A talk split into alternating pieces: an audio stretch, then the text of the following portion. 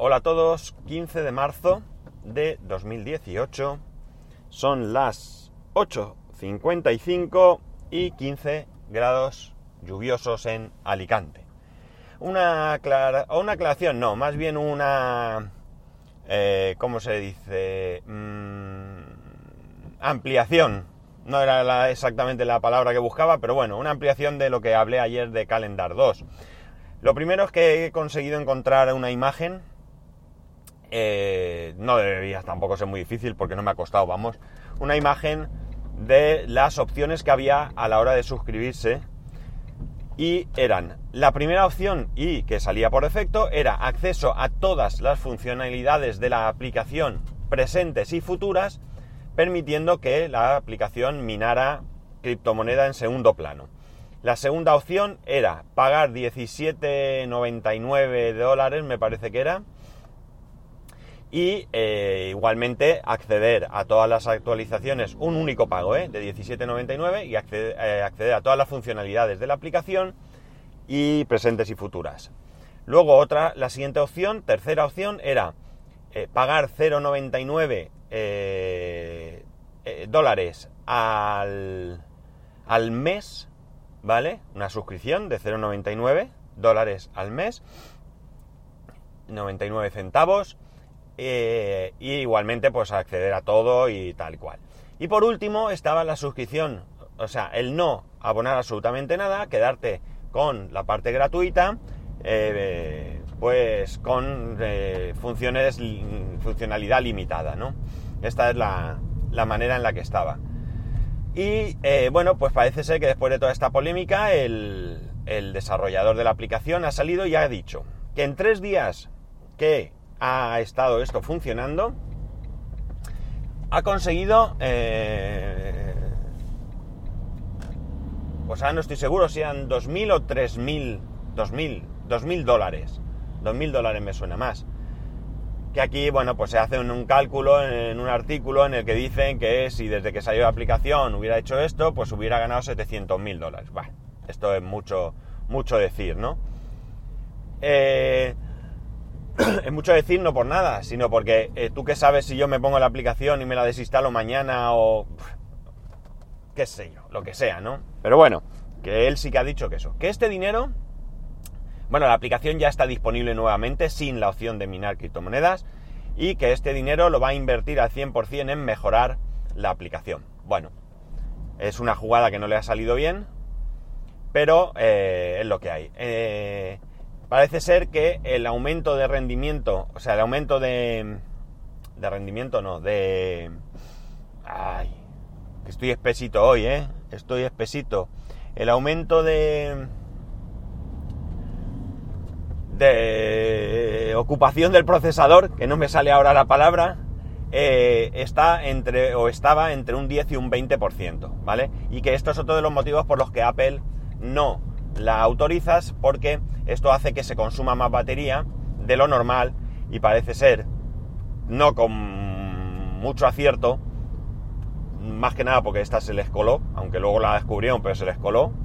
Eh, Apple no, no le gusta tampoco que tú pongas aplicaciones que, se chupen la batería. Y esto lo entiendo puesto que ellos se preocupan bastante del tema del consumo. Así que, eh, bueno, pues yo entiendo que no les guste esto. Pero bueno, volvemos a lo de siempre. Si se informa y se explican las cosas, yo creo que somos lo suficientemente adultos y maduros como para tomar nuestras propias decisiones. Pero bueno, era simplemente ampliar un poco la información de ayer. Vale, más cosas. Eh, ayer salió la aplicación de la agencia tributaria para poder eh, realizar nuestra declaración de la renta de 2017 a través del móvil.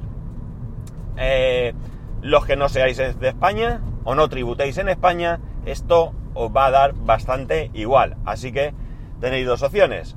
Paráis y os vais a escuchar otro podcast que os interese más. No hagáis otra cosa, ¿eh? Si paráis aquí, escuchad otro podcast. O, si tenéis curiosidad, pues os quedáis y os cuento un poco de qué va. Eh, esto lo iremos ampliando conforme vaya pasando el tiempo. ¿Por qué? Pues muy sencillo. Pese a que la aplicación ya salió ayer, la declaración de la renta no se puede hacer hasta el... eh, a partir de, mejor dicho, el 4 de abril, ¿vale? El 4 de abril se abre el plazo para presentar nuestras declaraciones de la renta y por tanto será cuando veamos realmente cómo funciona. De momento, eh, hemos tenido oportunidad en casa de probarla de dos maneras diferentes. Ambas han sido desde el iPhone, ¿de acuerdo? Eh, quiero decir que en Android no sé qué pasará, pero me imagino que el funcionamiento será muy similar, ¿vale? Bien, dos maneras de hacerlo. Primera manera, la que seguramente utilicéis la mayoría de vosotros, que es la misma que he empleado mi mujer. Eh, para entrar en la aplicación te da tres posibilidades, creo recordar, que son entrar con referencia, entrar con certificado digital y entrar con clave PIN 24 o PIN clave 24 o como se llame aquello ahora. Eh, mi mujer entró con referencia, ¿de acuerdo? Referencia. ¿Cómo entras con referencia? Tú seleccionas referencia, te abre una página web, tú metes tu DNI, metes la fecha de caducidad del DNI y metes, creo recordar que es el importe de la casilla 450 de tu declaración del 2016. ¿Eh? Recordemos que estamos en el 2018, pero vamos a hacer nuestra declaración del 2017. Una vez que, que has metido todo eso, te da un código, ¿vale? Un código que tú, eh, según me dijo mi mujer, yo no lo hice así, pero probablemente porque fui de listo y no leí, ella le dijo que utilizar esta clave en otros dispositivos y automáticamente ya le entró en la aplicación. La manera en que yo lo hice fue a través del certificado digital, porque, gracias al amigo Isan, Isan Sade, que os recomiendo, como siempre, su libro, Certificados Digitales eh, en tu vida digitales, perdóname, no me acuerdo muy bien. En cualquier caso, yo os recomiendo este libro para poder tener con todas las garantías vuestro certificado digital en, en dispositivos eh, de Apple, ya sea un Mac, ya sea un, un iPhone, ya sea con, con Firefox e incluso con Safari. De hecho, yo tengo en el Mac con Safari y con Firefox el certificado digital y en el móvil, en el iPhone, lo tengo con Safari. Bien, como digo, yo le digo certificado digital, eh, me abre la web, al abrirme la web me dice que quiero utilizar este certificado digital, solo tengo uno por lo que es el que me salió, le dije que sí y me apareció automáticamente ese numerito. Aquí es donde cambia la cosa. Yo lo que hice fue una captura de pantalla, por cierto mi mujer también la hizo por si acaso, de ese número, porque ese número te, te vale para otras cosas, de ese número de referencia. Entonces yo cogí ese número, me fui a la aplicación, metí mi DNI y metí ese número a mano, ¿vale? Eh, no vi la opción de eh, utilizar en otros dispositivos que parece ser que es la que hace que automáticamente te copie a la aplicación el código de referencia ese para entrar. Quitando esto, ningún problema. Eh, el proceso fue en ambos casos perfecto. Una vez dentro de la aplicación, la aplicación tiene varios apartados y de momento, como digo, el de presentar el borrador no es posible. Hasta que no se abra el periodo no, no estará. Pero sí que ya puedes ver algunas cosas. Puedes ver tu información fiscal, puedes ver tus datos personales, puedes ver, pues dentro de tu información, pues eh, los rendimientos del trabajo, es decir, los ingresos que has tenido este año, puedes ver los préstamos hipotecarios que tengas, o el préstamo hipotecario que tengas, depende. Eh, en fin, toda la eh, documentación económica, eh, toda la información, perdón, económica que Hacienda dispone de ti. Y también puedes ver declaraciones anteriores. bien, la aplicación mmm, visualmente mmm, ni fu ni fa, ¿vale? Ahí está.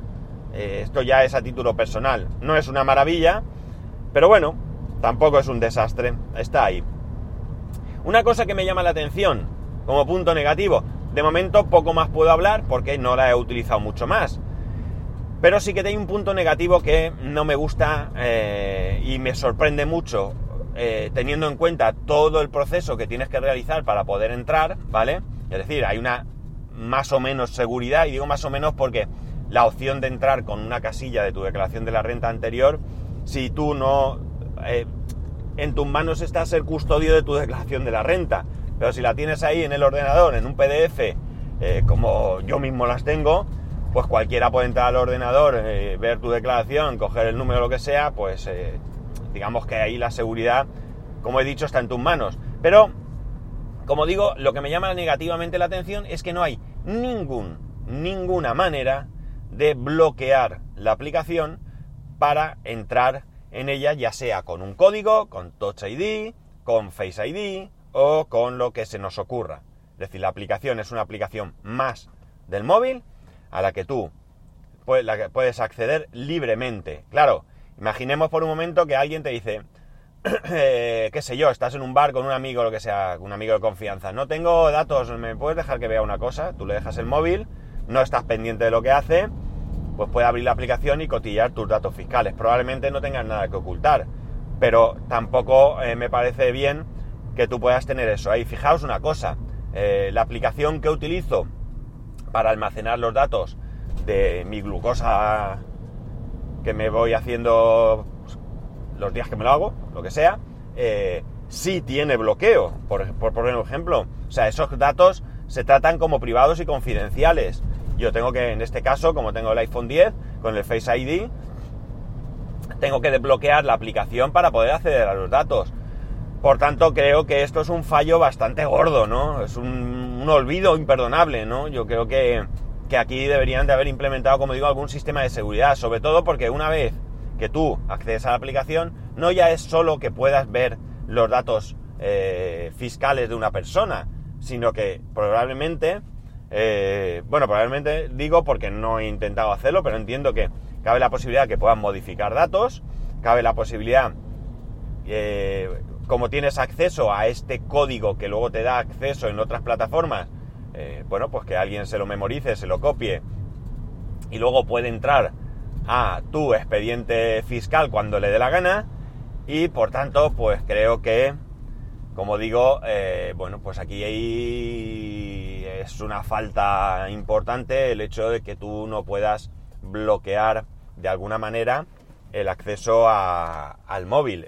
al móvil no, a la aplicación. Evidentemente tú siempre puedes bloquear el móvil y todo lo que tú quieras. Pero, qué sé yo, en mi caso mismo, mi hijo, por ejemplo, tiene acceso al móvil. Mm, a ciertas cosas del móvil. Desde luego a desbloquearlo sí. A YouTube también, por ejemplo. Eh, a otras cosas como mis cuentas bancarias, compras eh, in-app o en la App Store o la App Store o lo que sea, no, porque eso lo tengo restringido. Eh, porque lo permiten, pero esta aplicación no lo permite. Una vez ahí, quién sabe si él por error o por jugar o por curiosidad entra, yo qué sé, no sé. Creo que es un fallo bastante, bastante importante. No sé, si tengo un rato lo miraré, si hay posibilidad de eh, Mm, enviar algún tipo de sugerencia o algo. Si la hay, eh, pues lo voy a hacer y le voy a poner que me parece increíble, porque esto es algo que se debe ser. No soy programador y menos de Apple, ni de iOS, ni nada, pero me da la sensación de que tiene que ser muy, muy, muy sencillo implementar una solución de bloqueo de este tipo.